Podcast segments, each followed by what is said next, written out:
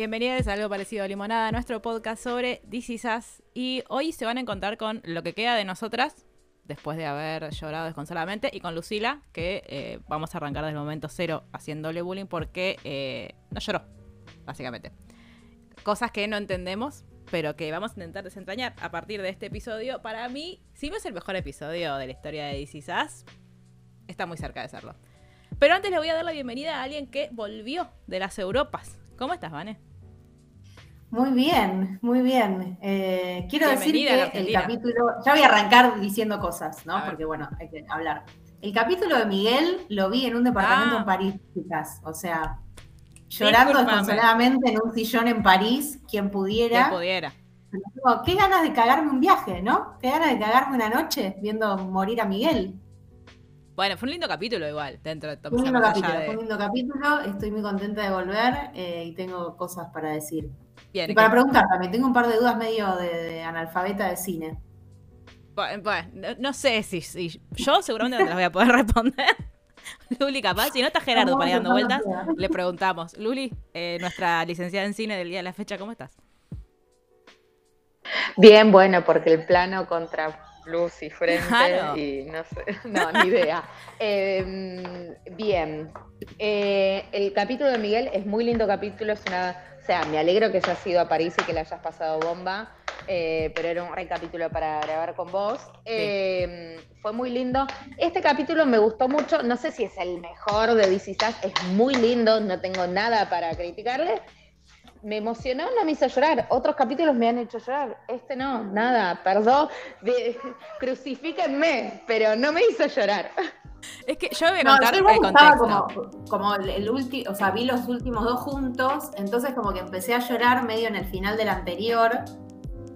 Y fue como, bueno, respiro Claro. hondo y le doy play al último. Y fue como toda una, una suma de cosas y de pensar que era como el anteúltimo y está terminando y qué sé yo. y Como que creo que se me juntó toda esa sensación y lloré. Pero creo que incluso lloré más que en el de Jack. Yo voy a contar el contexto de lo que sucedió con nosotras en nuestro grupo. Que es que estábamos todas, la primera que lo vio fue Maca, que lo empezó a mirar y yo dije, bueno, ya está, tipo, tengo que ser fuerte, voy a ser valiente, lo voy a mirar. Yo lo miré el jueves, porque nosotros lo miramos los jueves cuando sale en Star Plus, porque una fiaca buscarlo en Blockbuster. Em, entonces, nada, yo lo vi, terminé de verlo y Maca ya había mandado su selfie con los ojos tipo en compota de que no podía más desfigurar el llanto. Yo mandé otra que para mí era peor incluso que la de Macarena, porque yo estaba tipo... Yo lloré con mucha congoja y, como durante muchas partes del capítulo. Después, eh, bueno, Vane no mandó foto, pero nos dijo, nos mandó un audio que fue tipo... Pero lo mejor de esto fue que cuando estábamos hablando de mandándonos selfies, no, bueno, che, no digamos nada, qué sé yo, eh, Vane dice, che, me acabo de dar cuenta que tengo dos para ver. O sea, Vane tenía no solamente este, sino el anterior que también había sido medio tremendo. O sea, yo con el anterior no lloré, pero sí es verdad que era toda como, ¿no? Como el camino a el capítulo que nos dieron eh, esta semana. Hmm. Y en el medio Lucila diciendo, chica, yo no lloré. Y, no- y nosotros creímos que ya ella, Lucila, había que. ¿Se acuerdan que los que nos siguen desde hace eh, un par de años, Lucila no lloraba con nada? O sea, Lucila Chandler, que tipo no se emociona con nada. Yo creo que ve Coco y no, y, no llora, te dice. Porque aparte, lo que me dio risa es que me diste la misma explicación que me dio mi amiga Luz cuando eh, salimos de ver Coco, que yo estaba llorando desconsolada. Y ella como si nada. Y le digo, ¿cómo? Pero boludario, ¿en serio no te emocionó? O sea, es tremenda la historia, o sea, es re linda, o sea, es una emoción linda. Me dice, "Sí, igual yo sabías que se iba a morir la abuela. Y acá, tipo, "Sí, igual yo sabías que se iba a morir Rebeca. Sí, bueno, pero no es tipo que. No, yo no lloré porque se murió Rebeca. Yo lloré por como todo el, el tren, digamos. Mi tolerancia a las emociones es nivel no vi Coco justamente por eso.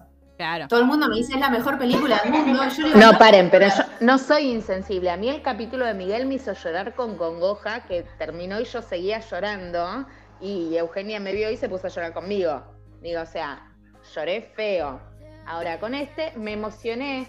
Ponele que, no sé, se me llenaron los ojos de lágrimas en algún momento donde Randall habló o dijo Bah. algo. Eh, pero llorar, no. Lloré con el de Jack, lloré con el de Miguel, pero con este no lloré. No significa ni que, ni que diga que sea mal capítulo, ni que no estuvo bien construido, ni nada, sino que mis sensaciones, sí, sabíamos que se iba a morir, obviamente, pero la construcción fue tan armónica que nada, no, no, no es algo que me, nada, cuando empezó, estoy esperando a alguien, estoy esperando a alguien, era obvio que estaba esperando a Kate. ¿No? Porque no llegaba. Entonces, como que no me, no me sorprendió nada, sí, el final me pareció bellísimo. El final, final, cuando llega y efectivamente se acuesta y lo ve a Jack, es como... mm, Lucila igual No me quiero, dieron quiero, eh, voy a jugar a ser psicóloga. Lucila llora cuando se mueren los personajes eh, masculinos y en rol de padre. Hola, Daddy Issues, Por esto ya pero lo ni yo. Igual- ni yo. Nosotras, mi, mi analista, todos.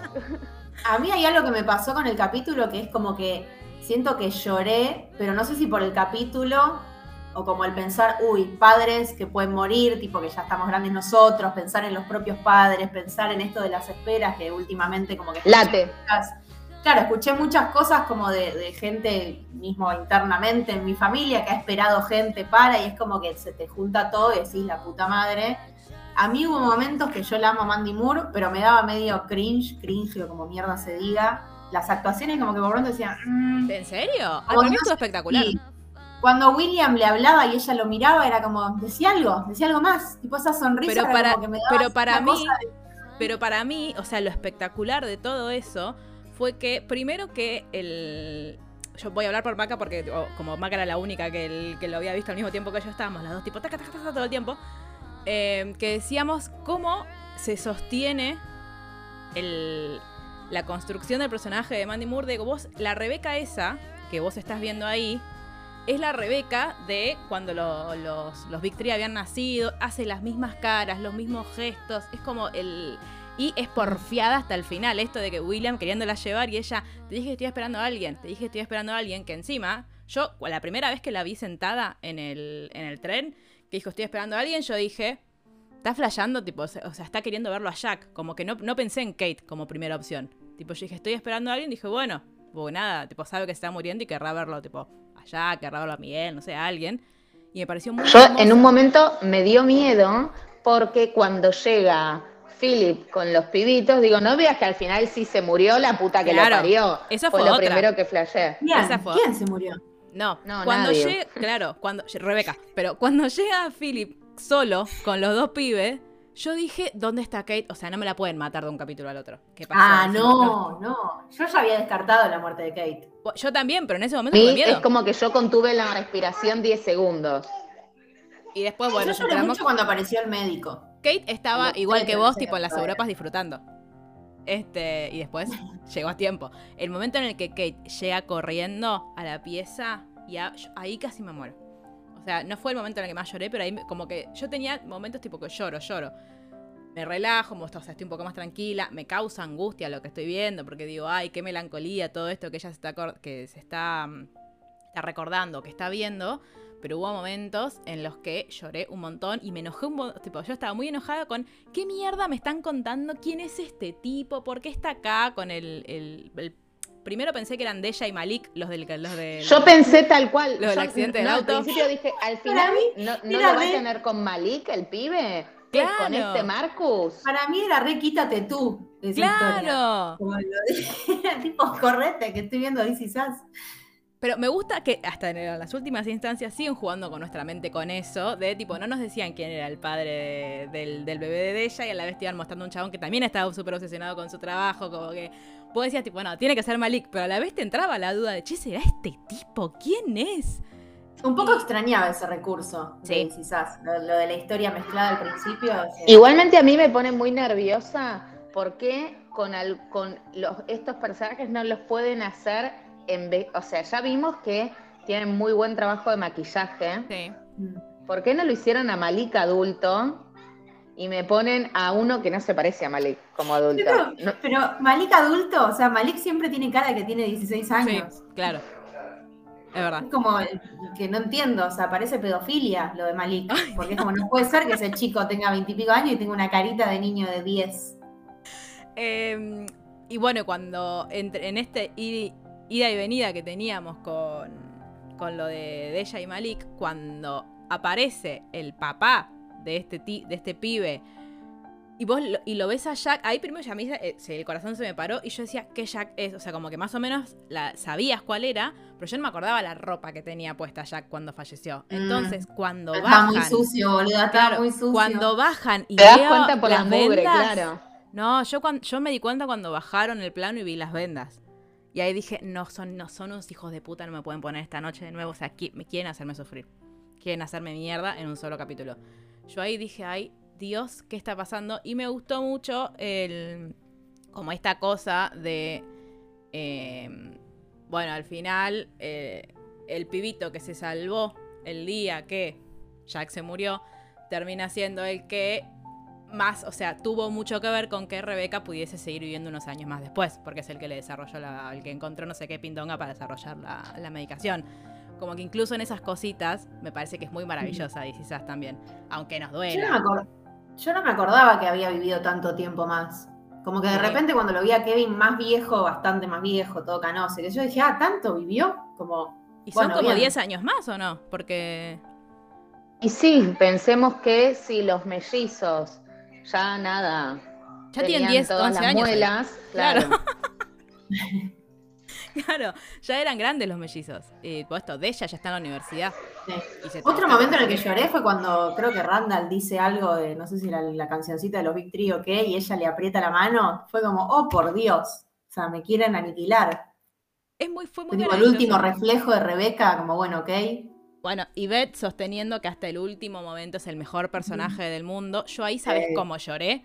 Pero ahí ar- yo dije, si esto arranca así, a mí me juntan con cucharita al final de este capítulo. Cuando le, cuando le hice, yo, aparte le hice, a mí, lo, que, lo que a mí me hizo mierda fue tipo, eh, desde acá me ocupo yo, mamita, como tipo, tipo, pero, eh, viste, le dicen mama a ellos en inglés. Yo Sí, estaba sí, tipo, sí. eh, no, o sea, esto no lo soporto. Y menos mal. O sea, siento que está bien que nos hayan mostrado a todos, porque primero iba a ser larguísimo y segundo, no todos tienen una relación tan significativa con Rebeca como para despedirse. La de Annie me hizo mierda. También, porque luego siento que Annie no era un personaje que, que fuese como, no sé, tan relevante, pero era un nieto tenías que poner a despedirse. Sí, sí. Y, y siento que la de ella fue muy linda. Eh, no sé, aparte que no, no es Annie la que. Pues no, es- era Coso, ¿no? Era Tesla que casi la que nació en la casa de, de Randall. Sí. Este, Nada, fue como muy. Todas las despedidas me parecieron muy, muy, muy, muy lindas. Eh, y sí, eh, me sentí muy representada por Randall. Esto lo voy a decir, me sentí muy representada por Randall en un momento cuando le dice. eh, Kevin está contando, ¿no? ¿Te acordás el día que mamá me llevó a ver, a, a conseguir autógrafo del, del beisbolista este? Que yo? Dice, ¿vos sabés que me parece que él se quedó un poco enamorado de mamá? Este, y Randall me dice, todo el mundo estaba enamorado de mamá. Y yo, ay, soy yo hablando de mi padre. O sea, Randall, I feel Yo you. quiero decir que termino la serie eh, con Randall como mi favorito. Eh, yo no puedo creer este patriotismo que estamos manejando. Lo tengo que decir, me, me dio vida. me dio vida lo del ratón Pérez con el Randall niño, que por favor necesito un hijo así. Eh, la carita de ese nene, por favor. O sea, no, Es que a no, Randall no. niño lo queremos todos. El tema es que se volvió pelotudo de adulto. Bueno, pero todos somos pelotudos de adultos. Sí, no todos tan pelotudos, por suerte. No sé, como que me, me terminó comprando el plot twist, el mejor plot twist. eh, y que creo que eso está, es lo bueno de la serie también. Como bueno, que me permitió odiarlo a nivel no te soporto. Y ahora es como que, bueno, posta que la última parte de la temporada me, me ganó. Hoy leí un Que tweet. en, en parte es en la que menos hace. Como que el chabón me gusta más cuando no Bueno, hace. eh, porque no aparece, porque no dice nada. Porque no te rompe las pelotas. Por eso es. puede ser, puede ser, pero como que me, me sentí un poco identificada también en las preocupaciones y como en esto de, de tener que hacerse cargo de todo el mundo, Cancerian Alert, Mm. eh, como que no sé, me terminó ganando. Hoy leí un tweet que para mí eh, como que sintetiza muy bien por qué nos gusta tanto esta serie, que decía algo así como eh, lo bueno de Is Us es que cuando la gente se muere, no revive, cuando la gente pierde la memoria, no la vuelve a recobrar porque es la vida misma, porque es así. Y eh, también, eh, ay, no me sale, Estoy intentando recordar su nombre, un segundo. Pero el, la chica de Vandelay Series que tiene un newsletter hace poquito, que si no están suscriptos, suscríbanse porque es muy piola y te recomienda un montón de series porque es una persona que no sé cuántas horas tiene su día, pero mira 850 series por día. Yes, Em, para variar. Y no, y aparte tiene muy buenas recomendaciones. El otro día me rompió un poco el corazón porque me dijo. eh, no me- Pasalo después por WhatsApp. Sí. Me dijo, eh, ay, no, no soy Swifter, no la, no la tengo mucha Taylor. Y yo, Pero sí, pensé, o sea, hola, ¿me conoces? ¿Cómo no sabes quién es Taylor Swift? Me sentí, eh, o sea, me sentí muy mal conmigo misma. Em, y hablaba de esto, ¿no? De, de cómo, un poco también lo, lo hablamos nosotros el, el podcast pasado, de que nosotros nos preguntamos muchas veces, una hoy en día, una serie como Is Us, que es muy, es muy similar en, en su forma y en su, en su estructura a lo que fue Gilmour o a lo que eran las series típicas de los 2000, que son series largas, tienen 22 capítulos todas las temporadas, son 6 temporadas, los capítulos duran casi una hora. Y no, digo, y si bien tiene tipo plot twists que para nosotros son súper interesantes y que te enganchan, no es, tipo, no es una serie de acción, no es una serie así tipo de, de- de suspenso, es una serie de una familia que va No hay creciendo. dragones, claro. Claro, es una, es una serie de una familia que va creciendo, que se va transformando, que tienen problemas de gente normal. Esto, tipo, no hay fantasía, no hay nadie. Tipo, lo único que un hechicero lo hizo es esto que, tipo, que bueno, que siempre todo lo soluciona que Kevin es millonario. Entonces, tipo, ¿cuál, las- cuál es la explicación a esta de Kevin tiene plata? Como fue el único recurso medio cliché que usaron. Y, fue, y eh, la serie, tipo, es un éxito. Quizás no es la, ni la serie más galardonada de la historia, ni la serie más vista de la historia, pero es una serie que tiene la gente que la mira está que la miramos estamos muy obsesionados con la serie en el sentido que tenemos como un vínculo muy fuerte creado con, con ella entonces siento que fue como para mí es la excepción igual yo creo que ya hoy en día no, no funcionan la- la- las series así largas como estas salvo que estén tan bien escritas tan bien producidas y también actuadas porque para mí también influye un montón el nivel de actores y actrices que tenían, que encima ni siquiera eran actores y actrices que vos decís, tipo, bueno, te cortan ticket. Tipo, Ma- Mandy Moore y Mi- Milo Ventimiglia. Y ya, el resto, bueno, y Sterling K. Brown. Pero el, como el resto eran todos, tipo, ac- actores y actrices súper desconocidos. No era nadie, no, no tuvieron grandes cameos tampoco. Salvo el, el, eh, Rocky en no me acuerdo qué temporada. Pero como siento que... Bueno, y otra cosa que decía ella en el newsletter es tipo, esta... Te iba a preguntar si te acordabas cómo se llamaba el actor que es Rocky. Pero dije, ¿para qué, no? Robert De Niro. Es Claro. Sylvester Stallone, ¿no? Sí. Ah. ¿Viste? Soy una persona grande que conoce gente grande. Este. mm, No, les, les quiero leer un pedacito del, del newsletter que es lo que más me gustó. Que dice: Es una serie que, por más de que ya sabemos que Dan Folkman es mi enemigo personal, eh, es una serie que está hecha por gente que ve series. Este. Entonces, por ejemplo, dice lo siguiente. Son todas series viejas, así que no vengan a llorarme que les spoilee algo porque no sucede. Eh, no, a ustedes le hablo a la audiencia. Em, que aparte, perdón, paréntesis, descubrí que Dan Folkman es el productor ejecutivo de una de las series que estoy disfrutando mucho de este momento, que es Only Murders in the Building. Él también es el, Ah, el responsable de eso. La Y está- es- la serie está- para mí está muy bien hecha. Bueno, entonces dicen, es una, es una serie creada por gente que ve series. El tren, el final de The Americans. Eh, todo eso de ir pasando por las etapas de la vida, el final de Six Feet Unders. La gente despidiéndose uno por uno, el final de Friends. Este.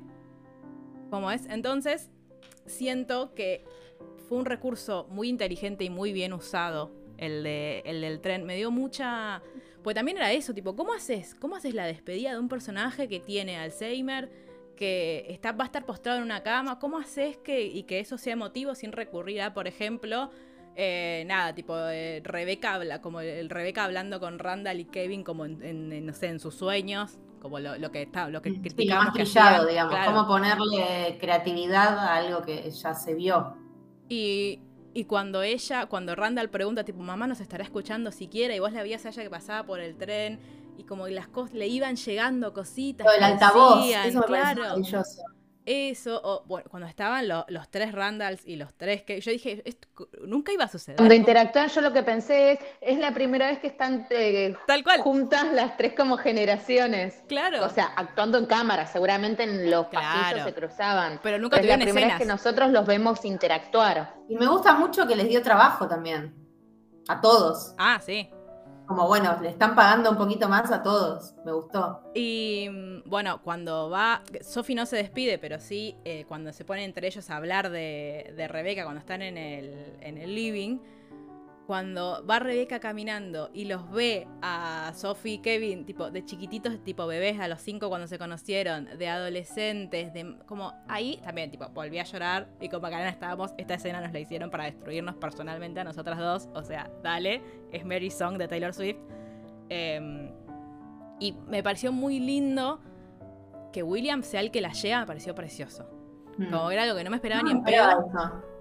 Yo no me lo esperaba ni en pedo. Y para mí eso sí fue un fanservice. Tipo, ya sé que todos lo aman a William y que lo querían volver a ver. Y está bien. Y bueno, y la frase muy a lo de que le dice al final es espectacular. De si, si duele tanto o si te causa tanta tristeza cuando termina de haber sido muy maravilloso mientras estaba sucediendo. Y siento que es un poco. Ahí ya no estaba viendo nada porque tenía una catarata en el ojo. Sí, bueno. Era- Ya Eh. vi, vi todo borroso. Ya medio capítulo lo vi como, no sé. Bueno, y esto de. Mi pregunta igualmente es, más a nivel como organizativo. Sí. La casa cuando la construyó Kevin, ¿con cuántas habitaciones estaba? Porque digo, poné que la cabaña chiquitita estaba ahí abajo. ¿Que ¿Cuántas habitaciones podía tener? ¿Dos, Dos. con toda la furia? Dos, dos tenía la Yo creo que habría que ir al capítulo en el que se muestra el plano. Es que Kevin. No, el capítulo que Kevin se pelea con cuadro. Miguel. El que son pocos Sí. capítulos atrás, que le dice. Hay un cuadro que se ve, como que está colgado ahí en la puerta. Pero porque ese es el original de Jack. ver, Me parece. Ese es el plano original de Jack y Kevin lo modificó un poco. O sea, como que lo usó de base y lo modificó.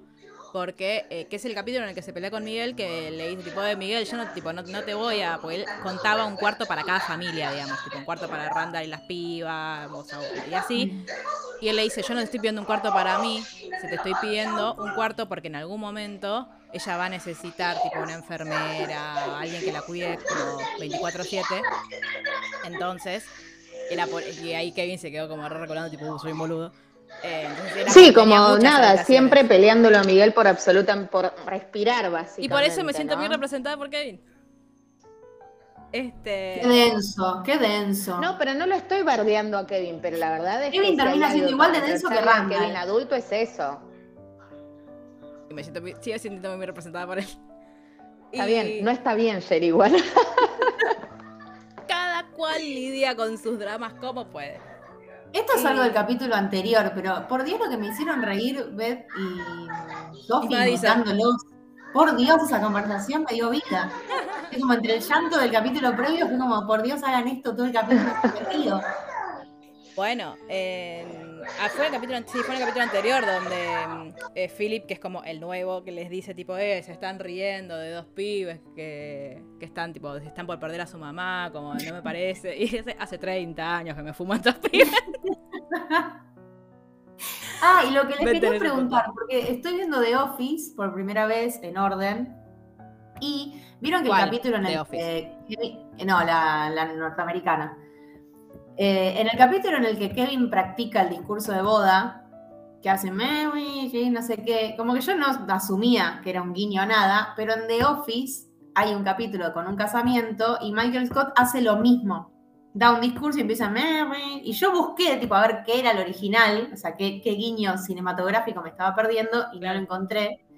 Así que si algún oyente eh, quiere. Es que en un Claro. momento después lo dice, no me acuerdo si en el ahora en los capítulos de esta temporada hace- dice Kevin a qué hacía Ah, referencia, yo pero obviamente no me acuerdo. Ah, no, yo siempre pensé que, habl- o sea, como que el- lo que quedó en mi mente era algo así como, eh, no puedo hacer chistes con, con ningún británico, como algo así. Eh, pero no, no sabía que era algo específico. Eh, Claro, como lo vi en cosas dije, uy, eso. Y como que no, nada, no lo pude encontrar. Sí, es algo específico, pero no me acuerdo. Lo dijo y ya me olvidé. Y mm, bueno, también cuando. Yo sentí igual que fue. Tipo, le- me voy a poner en, en Vane por un segundo, pero cuando. mm, Cuando se lo encuentra Miguel en el, en el tren, yo sentí como que fue muy poco. Fueron, do- fueron dos segundos. Pero Miguel entiende, o sea, a mí lo que, lo que amo de Miguel es que él nunca quiso reemplazar a nadie. Entonces Miguel sabe que su paso por ese tren es tipo un cafecito en el vagón del bar y ella tiene que ir con Jack. No, No lo digo por él, lo digo por, lo digo por la. Lo digo por la escena. Como. Como que para mí ahí Miguel fue el amigo de ella, más Sí, que la pareja. Es que era. fue como el amigo que, era- le tenía ganas, que le dijo, estás hermosa, no sé qué. Pero es como, bueno, como que lo que quisieron resaltar era la parte más de, de amigo, que de hecho como que estaba re joven el chabón ahí. Claro. Era Y de hecho no quiero spoilear, duda es cuántos fotos. años tendrá Miguel. al final. ¿En dónde? No, el actor. ¿Cuántos tiene ahora? Es de la edad- para mí es más grande que Mandy Moore. Para mí sí es más grande. A ver. Mm, No sé, Lo voy Moore googlear no sé cuántos son huertas, a ver. ¿Cómo se llama? Eh, Lo voy a es del 69, 52 años tiene. Ah. Che, ¿Vieron en las fotos del capítulo nuevo? yo vi algunas. No, Hay como algo raro. no, no. Ah, ah, ah, No, ah. bueno, después el- yo igual no le presté mucha atención, solamente tipo miré así como por arriba porque dije, che, ¿qué, qué va a pasar? en el-?" Y después dije, ah, Sí, claro, tiene que pasar raro, esto. es muy- O sea, claro, tiene que pasar esto. Eh, pero nada más. Di- Recordemos que dijeron que en el último. En el último capítulo va a haber como una aparición especial de Jack, como para un guiño a los fans, como para que. Yo por lo que vi la van a cagar. Ay, no, no, Sí, no. por lo que vi no. fue como, mm, what the fuck. Estábamos bien hasta el trencito. ¿Por qué Eh, No estaba Bueno, muerto. Con. Maca, Estaba de No. parranda. con Maca lo que hablábamos es que si este, si, es- si este capítulo que vimos hubiese sido el final de la serie, hubiese estado perfecto también. Como Sí, re. Que, que termine Sí. así, hubiese sido espectacular. Así que de última, eh, podemos tener un headcanon de que termina en. Podemos fingir demencia, claro. Termina en esto. Tipo, y acá terminaron. Cuando le dice, Dios, eh, hey, y está Jack. Ay, no, casi me muero. Llor- llanto, llanto, llanto. Yo no- nunca, nunca pude parar de llorar. Eh, Y celebro que en el tren no haya estado la señora de la guerra. Porque esa siempre No está está robando cámara en cualquier situación. che, Como, pará, ¿por que no sabemos. pongan ahí porque no tiene nada que hacer en ese lugar. Yo quiero saber cómo ¿Quién va a estás ser vos. tu próximo enemigo, Vanessa? Claro. Mal. Eh, ¿Cómo estás vos con la decisión, con la decisión de, de guion de que Kevin termine con Sophie? Estoy feliz. Feliz hubiese estado más si estaba con Madison, Mm. pero dentro de todo no está con la de la guerra. Ese capítulo sufrí muchísimo. O sea, quiero que sepan que hablé con el televisor constantemente, rogando y rezándole a cosas a las que no creo para que no esté con la señora de la guerra. Finalmente, bueno, bien. Eh, me gustó, o sea, me da un poco de pena porque es como, uy, ¿cuánto tiempo perdieron al pedo? Pobre Sofi que se tuvo que bancar la jugarreta de este pibe de pendejo y como que le terminó teniendo la vela hasta que maduró después de 40 años. Eso, acordémonos que yo me- en un momento me olvidé, que porque en el medio ellos también volvieron. Cuando se Claro. reencuentran, estuvieron unos, meses juntos, después se volvieron a pelear. Como, ah, Dios. Y no- no- a nosotros nos reíamos el capítulo pasado porque era tipo, bueno, chicos, por favor, o sea, no le manden mensajes a sus ex después de ver el episodio de Us, porque ya todos sí, volviendo sí. con el ex. Eh, Sí, es como un revisionismo de ex. dices, Claro. Pero ex no es estoy, más Kevin, contenta claro. que se hubiese quedado con la de la guerra. Yo ya me veía tipo puteando como la serie que no quiere nombrarme él. Claro, es que para mí todo iba, para vos todo iba a estar, a estar bien si no terminaba con la señora de la guerra. La vara baja, ¿no? Pero bueno, me, conform- me conformaba con lo que pasó. Yo estoy muy contenta, eh, la amo a Sophie, siempre la banco desde cemento, así que estoy muy feliz con, con que Kevin esté con Sophie. Y, mm, ah, y un otro momento muy terrible de, de este capítulo fue cuando se encuentra con el doctor. Y me, de nuevo, estos guiños boludos, pero que son lindos, de bueno, hay tipo, hay dos limones, entonces tipo, a ver, te voy a hacer algo con. Te voy a hacer un trago con limones. Em, pero cuando le dice, Rebeca, se te murió un hijo, después te murió un marido, y mirá igual cómo saliste adelante, señor. ¿Le parece? Muy poco tacto, ¿no? Tuvo Claro. muy médico, medio médico, ¿no? También. Siento que no son las palabras de aliento que yo querría escuchar en ese momento. Yo a mí lo que me sorprendió, ¿alguna probó ese trago? Porque parecía agua, básicamente, lo que le sirvió. Agua con un poco de limón claro. colgando. ¿Cómo se Pero fue como, ¿qué es ese liquidito tan transparente? Me mató igual que tipo el señor o no tiene fuerza en las manos, o porque es muy viejito, o no sabe salir porque tipo el, el- en vez de tipo su mezcla de cosas en el vasito de barman fue agitar dos veces, tipo arriba abajo, arriba abajo, y ya está. O sea, eso no está mezclado ni en pedo. No hizo el curso de bartender, claro. No sentí en ningún momento que haya habido una mezcla de sustancias en esa copa. No. Como, denle algo para tomar a esta mujer. Ah, Se lo escúchame. merece. Lo es que linda la indicación de, de guion debe ser, bueno, mezclar un par de cosas que tengas ahí, hace como que haces un trago, lo importante es lo que tengas que decir y bueno, Y como le acomodó el limoncito al así final. salió. O sea, hay que, hay que tener un limón. Es como lo importante de, de esa escena. Eh, también me. Bueno, de nuevo, hablemos de lo hermoso. Yo no podía dejar de mirar lo hermosa que es Mandy Moore y lo que le voy a extrañar. Eh, porque aparte, el, también me pasó eso, que siento que estuvo tan bien hecho el camino del personaje de Rebeca, de que en las primeras temporadas, tipo, pueden ir a buscar nuestros, nuestros especiales de Disas de la primera y segunda temporada que hicimos con Luli en su momento, que eran nosotras, tipo, quejándonos de Rebeca un montón, porque la serie te llevaba eso también, como que, digo, y como todo eso fue y fue cambiando, incluso creo que muy sutilmente. Como que yo ahora digo, ay, sí, por Rebeca la quiero. Y mi, yo de hace, no sé, tres años, cuatro años me está mirando como, ¿eh? Fue el mejor plot twist de la serie. Sí, sí, sí, absolutamente. Y, y siento que, que esto, tipo, vuelvo a repetir, Mandy Moore tiene que tener absolutamente todos los premios que existen en el universo por todo el laburo que hizo. O sea, ya está pasta de hacerle bullying a DC Sass. ya, ya no voy a ni, a pedir por, por Milo porque no apareció esta temporada. Ya no voy a pedir por ninguno de los tipo de los Big Three.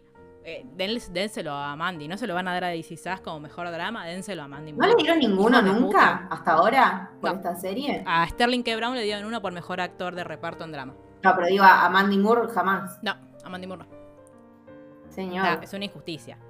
Eh, y bueno, también las escenas estas donde, donde estaba como toda la familia reunida, como que fue todo al, principio del capítulo como muy, muy formal y muy de... Yo estaba como muy nerviosa de esto, tipo, sí, ya sabíamos que se iba a morir y todo, pero yo estaba muy nerviosa sabiendo como esto, bueno, voy a llorar. O sea, en algún momento esta serie me va, me va a poner una escena, me va a poner algo que me va a hacer mierda. Eh, ella, la enfermera diciéndole, che, me parece que no pasa de la noche. Yo diciendo, Kate, ¿por qué mierda te fuiste a Londres? O sea, hermana. y, y, voy sabiendo que no existe, tipo, ya está, no hay, no hay forma, o sea, no hay forma más rápida que un avión. Salvo que sea Elon Musk y no sé, te pongan un cohete. Eh, no, no había. Y aparte que fue el momento de estar volando y tener que tener el teléfono en modo avión y que no pueda saber qué mierda está pasando y el miedo con el que esa mujer habrá sacado el modo avión de ese celular. Claro. Tremendo. Y esta cosa de que. No me acuerdo en qué otra serie también lo vimos, pero esto de. Incluso cuando ya estaba muy enferma y, que ya sabiendo que era como sus últimas horas esto de ella, de la, noción de estoy esperando a alguien, que sucede todo el tiempo. El, tipo, es algo que, a mí, por supuesto, me hizo llorar mucho, pero es algo que a mí me pasó con mi abuela. Tipo, mi abuela esperó hasta que llegamos con mi hermana de Capital y pues la fuimos a ver y tipo, dos horas después de que nosotros la fuimos a ver falleció. sí, a mí me pasó eso con, con, mi tío y mi primo, como que lo esperó y como que últimamente venía escuchando muchas como experiencias así. Entonces yo cuando empezó a decir eso dije, uy, la puta madre, ya se me debería venir todo el llanto y todo esto, que decís, ¿por qué me estás haciendo esto? Y como que por eso digo que también el llanto como que a mí por lo menos se me generó desde otros lugares, ¿no? Como las cosas que la serie despierta en cada uno sobre la vida misma, básicamente. Eh, como que bueno, que eso también es lo lindo de la serie. Es que para mí por eso también es... Vieron que hay eh, como voy, a, ir por, una arista que no tiene nada que ver, pero vieron que eh, cuando uno construye, en marketing, cuando uno construye comunidades o cuando construye audiencias, uno puede elegir en construir una audiencia masivamente, o sea, que llegar a mucha, mucha, mucha, mucha gente que requiere una determinada estrategia, o llegar a un grupo quizás más reducido, pero que ese grupo reducido sea muy, muy profunda la, la vinculación que tienen con tu marca, tu proyecto, lo que sea. Yo creo que DC tiene eso, que si bien obviamente es una serie que miran millones de personas, no es ni en pedo, o sea, no fue ni en pedo el suceso que fue God o que fue que es Stranger Things, pone, no es lo mismo, pero la gente que ve DC está tan comprometida con la serie, es como el, es, es tan lindo como lo que se formó a nivel de comunidad, que digo, creo que la única la única franquicia que logró hacer más o menos las dos cosas es Harry Potter, y para de contar. Eh, pero siento que, es eso también, que, quizás no, no sé si va a pasar a la historia como eh, una de las mejores series, porque no tuvo esa, esa difusión tampoco, que para mí es una de las mejores series que se produjeron, que se guionaron y que se actuaron en los últimos tiempos. Por supuesto que sí. Eh, y encima esto, es un drama, cuando, porque cuando vos la tenés que explicar, me acuerdo, tipo, estoy haciendo un, eh, un guiño el primer episodio de que en la vida que grabamos de DC con Luli, que es Luli diciéndome, eh, Luli no se acordar, pero yo se lo estoy recordando en este momento, Luli diciéndome, yo no sabía cómo explicar la serie, yo le tenía que explicar a Gerardo de qué trata la serie y no sabía bien cómo decirlo, cómo, cómo decirle, porque claro, ¿qué es This Y vos tenés tipo como muchas opciones para explicarlo, como, y es la historia de un padre muerto y cómo la familia lidia con eso, o es la historia de una familia que va... Pero aparte, a mí me costó explicárselo a Gerardo después de haber visto solamente el primer capítulo porque no había más, porque yo lo vi cuando se estrenó. Ay, no, me muero, me muero. Entonces era como muy complejo, porque el primer capítulo que te dice que una mina se le murió el marido, está saliendo con el mejor amigo y los hijos, y que todos cumplen años el mismo día. Esa es toda la información que tenés en el primer capítulo.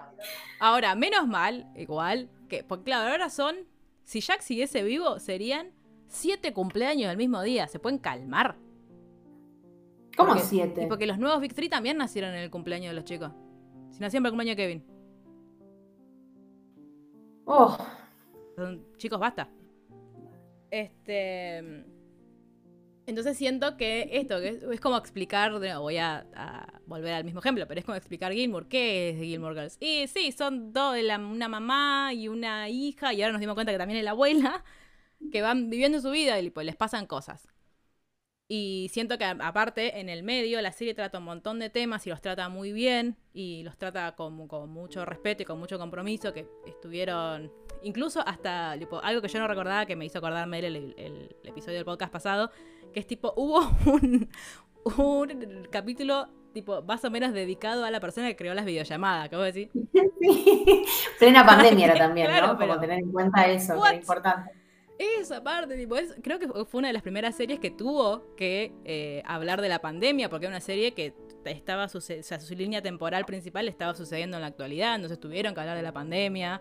Creo que las únicas dos hasta el momento que vi hablar de eso fueron, bueno, ya no vino Grace, creo que Grace también lo trató, pero tipo New Amsterdam, que tuvo que arrancar de ahí, y, y quizás bueno, de Resident tuvo, pero lo resolvieron porque es también de médicos. Claro. Eh, es la serie en la que trabaja Logan. Claro. Eh, y lo hicieron en un capítulo. Fue como, bueno, ¿se acuerdan de la pandemia? Mostraron ahí como en un, capítulo hicieron como pandemia y después ya, bueno, seguimos. Claro, New Igual para mí lo que, lo que está bueno también de la serie es como porque, a ver, es un drama, pero es un drama que en la actualidad, que todo es tan efímero y cortito y todo tiene que ser como medio vacío de contenido y qué sé yo, es un dramón que va como al que te hace replantearte absolutamente todo, la forma de ser, como que no es ni algo político, ponele, como que va a la esencia del ser humano y creo que es como un tema recontra pesado y que lo manejan re bien y que tiene un plus. No es como un drama vacío, de golpe bajo, de niños enfermos y no sé qué.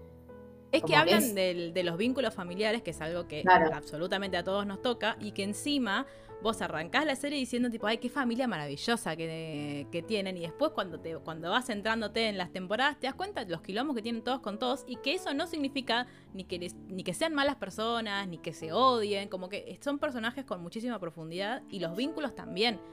Como esto de, tipo, sí, eh, Kevin y Randall toda la vida se van a seguir peleando por lo mismo y toda la vida van a tener las discusiones que tienen y va a estar Kate en el medio intentando como mediar y, digo, y, no significa que porque Kevin y Randall no se quieran. Como incluso, tipo, vivimos la, pelea más tremenda que tuvieron entre ellos dos y aún así lograron eh, reconciliarse. Y es como, es esto, tipo, es la vida misma, es tipo, hay momentos en los que te peleas, hay momentos en los que te amigas, hay momentos en los que estás bien y no, y, no tenés el mismo tipo de, amor, el mismo tipo de, vínculo con todos los miembros de tu familia, por más de que los quieras a todos. Y también tener en cuenta que no sé qué, cómo, en qué parte de lo técnico está, como la elección del recurso este de te muestro un cachitito del futuro y te hago que te quieras morir de la, de la ansiedad, es maravilloso. O sea, yo creo que una sola persona merece más un premio que Mandy Moore y es el tipo que, o la mina que dijo, vamos a hacerlo así. Porque como que ese recurso es el que en realidad capaz nos hizo a todos estar esperando. Es que eh, yo como creo que digo, si hubiese sido un drama lineal, capaz lo hubiese abandonado, porque es como, no, esto es demasiado para mí. Pero había algo como en esa espera y de la intriga y de, uy, ¿qué pasó? y que no sé qué, que lo manejaron perfecto. Más que, fueron los, los, plot twists más importantes que tuvimos eran eso, eran, cuando demostraron un pedacito del futuro. Y para mí eso también fue muy inteligente, trabajar no solamente en una línea temporal, sino en todas. Y ni siquiera era que cuando trabajaban las otras líneas temporales era porque alguien lo estaba recordando. No siempre era así sino que era como intentaban combinarte, tipo, para explicarte el presente, te iban explicando un poco de dónde había surgido todo eso. Y Lo de ella fue terrible. ¿Quién aguanta? ¿Dos temporadas aguantamos? ¿Cuántos capítulos aguantamos hasta no, saber dos, qué dos o tres. había pasado? es increíble. O sea, todo el mundo lo, abandonás antes. Es como, ¿quién mierda tiene tanta paciencia? Y era como que te enganché y decías, la puta madre. Y aparte el sufrimiento de cada capítulo que estaba cerca de y decías, es hoy, es hoy, es hoy, y no era. No, la cantidad de teorías que, que, tipo, que empezamos a pensar nosotras, tipo, se murió en el auto, borracho, yéndola a buscar. No, se murió. Sí, sí, sí. Oh, tremendo. tremendo. Bueno, esto me quedó medio balance como si yo hubiese terminado. Me acuerdo de, eso, de no saber, digo, y de la necesidad de tener de que se haya muerto y lo que haremos todavía, ¿no? Sí. Como, ah, bueno, está bien, se muere, pero se muere bien, pues si se muere borracho no da. Claro. Y aparte también la cantidad de plot twist que hubo después de muerto el chabón. Porque como, bueno, sí, ya sabemos cómo murió, aún así el tema de la adicción, aún así que tampoco era el padre perfecto, aún, como todas cosas que se iban descubriendo cuando ya el personaje estaba muerto desde el capítulo 1. Sí, y también cómo Vos estarás muerta, mira. y también cómo fueron eh, fue incluso como esto, modificándose la, percepción que teníamos de cómo esto, de como ir bajándolo del pedestal, pero sin dejar de quererlo. Como, y tipo, sí, la primera temporada era tipo, Jack Pearson, sos el hombre definitivo, tipo, te amamos, no existe nadie mejor. Clarín miente, básicamente Clarín miente. Tipo, Rebeca, la verdad, tipo, me caes como el orto, ¿cómo se te ocurre? Y, después es como, bueno, che, al final, eh, y de nuevo, es para, para que nosotros la querramos a Rebeca no tuvieron que demonizarlo a Jack tampoco, ni a, nadie. Sino que simplemente te iban dando más información. Es decir, te daban el contexto en el que las cosas iban sucediendo. Yo creo que un recurso que usaban quizás era que te, mm, mostraba cosas como tipo esto, no, sí, la ex mujer, o sea, la viuda está casada con el mejor amigo del muerto. Y vos decís, ¿qué? Tipo, no. Y después ese momento, ese momento me rompió la cabeza. Cuando abre la puerta, creo que fue cuando aparece, decís, ¿qué? Pará, y yo quiero, me, hubiese encantado estar en la reunión, tipo en el brainstorming, en el que decían, a ver, ¿qué, de qué podemos hacer una serie? Ya sé, un tipo se muere, la mujer se casa con el mejor amigo. Y yo, y que eso funciona, ¿entendés? Y, que, y, que y todos lo terminan queriendo. Es eso, que el público termine empatizando. de acuerdo con esa unión. ¿What?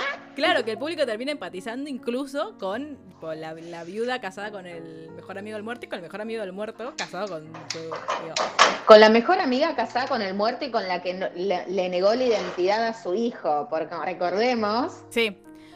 Igual recordemos también que eh, los dos se apropiaron del niño. Porque tipo, sí, o sea. En esta no fue Rebeca sola, de hecho fue Jack el que dijo, che, vamos a llevarlo a casa. bueno, pero, pero espera, pero Jack no sabía de la existencia de Will. No, eso no. Y tampoco de. a eso me refiero.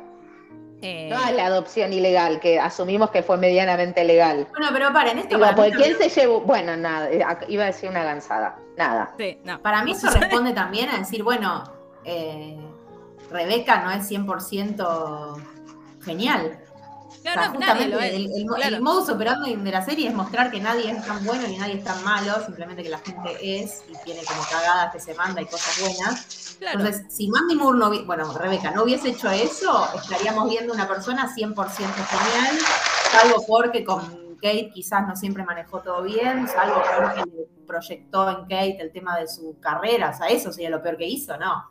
Yo sigo esperando que Beth mate a todos en el velorio de Rebeca.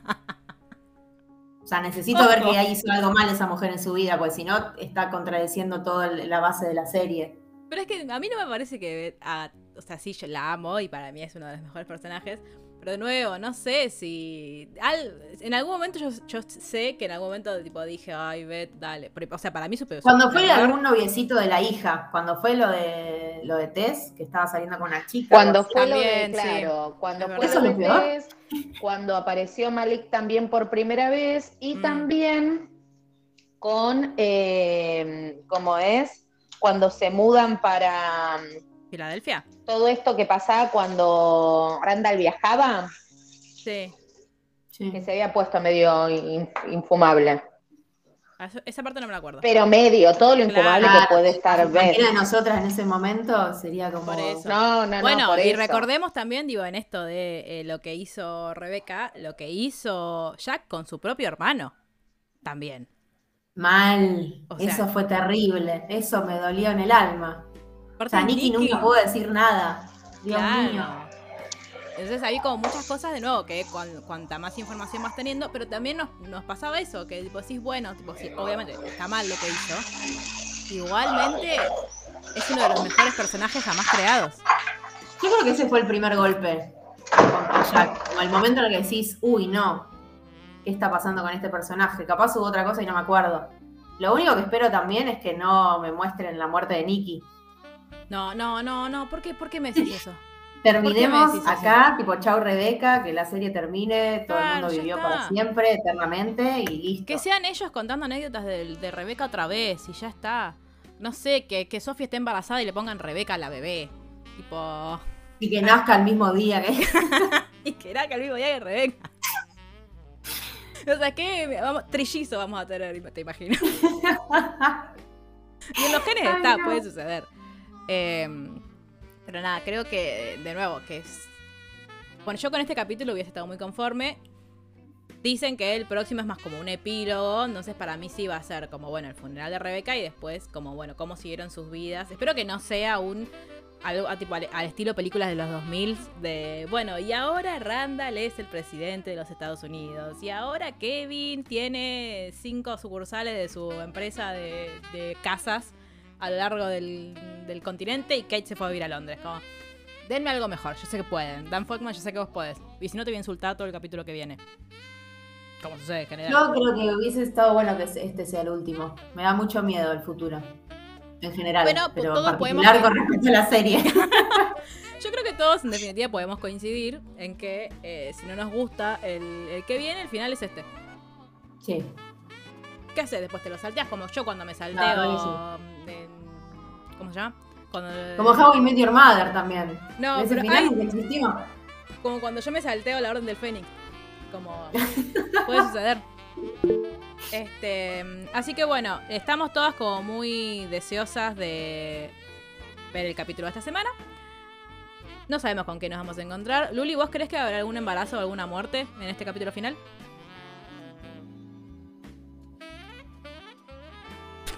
¿Yo? Sí, vos. No, no escuché la, a quién era. Eh, yo creo que. No, es que no sé qué esperar de este capítulo, ese es mi miedo. Pero para vos se va a morir Digo, no alguien. sé si va a ser tipo. ¿Vieron? Es que en las series antes estaba el capítulo de relleno donde decían, ay, ¿se acuerdan los mejores momentos si te pasaban un Ay, no, me compilado de los mejores momentos? No, me mato. Creo que sería mejor eso que las fotos que, que estuve viendo. ¿eh? Me mato Ay, no, eso. no, Vanessa, me vas a hacer ir a buscar y No, no, No, no, pará, no ¿querés- la vean, no la vean. Pará, igual las que para las fotos que pusieron en Instagram son cinco fotos del funeral de Rebeca. Yo no vi otra cosa. Yo vi, yo vi fotos que no sé si corresponden a un capítulo o son como de promoción, ¿Y es otra cosa? son como en un picnic. Está- Ah, no. Están todos vestidos muy raros. Son en un picnic, están todos vestidos muy raros y es lo único que voy a decir. Pero hay detalles que no me gustaron Pero para nada. Bueno, ahora las voy a buscar. Yo- no son las No, que no las busques, no sé, no quiero cagarle la serie a nadie, pero me da mucho miedo. O sea, capaz nada que ver y capaz es algo que sacaron Yo- como de promoción y ojalá. Pero fue como, mmm, qué mierda es esto. Lo que quiero decir es que yo la voy a ver el jueves, así que si alguien me dice algo antes del jueves, lo voy a buscar a la casa, ¿ok? Luli está diciendo que ella también, pero está muteada. verlo el jueves, pero capaz me gana la ansiedad y lo veo por streaming. Bueno, Oh. nadie me diga nada. Yo lo voy a ver el jueves porque estoy harta de que en Estremio el- o se trabe. Estremio, mejorame la calidad de, de- Por favor, te pido. Ya sé que De no Bueno, yo el videos. de Miguel lo tuve que ver por Extremio porque Star Plus no andaba en Europa. Ay, Mm. sorry. Eh, y fue como la gente la lora. O sea, ¿Por qué no me anda esta mierda? Y a ver el de. Miguel. O sea, justo con el de Miguel. Y después Claro, me acordé de claro. Extremio y dije, uy, menos mal que existe. Menos mal que existe. Pero bueno, eh, nos veremos eh, quizás con el, con el resto de las chicas la semana que viene, no lo sabremos, pero si no, vamos a estar nosotras tres probablemente gritando por el final de esta serie. Seguramente. Que, Seguramente. Bueno, nos vemos la semana que viene, muchas gracias y esperemos que todo termine como tiene que terminar. Es decir, con Kevin muy feliz. Adiós. Chau, chau.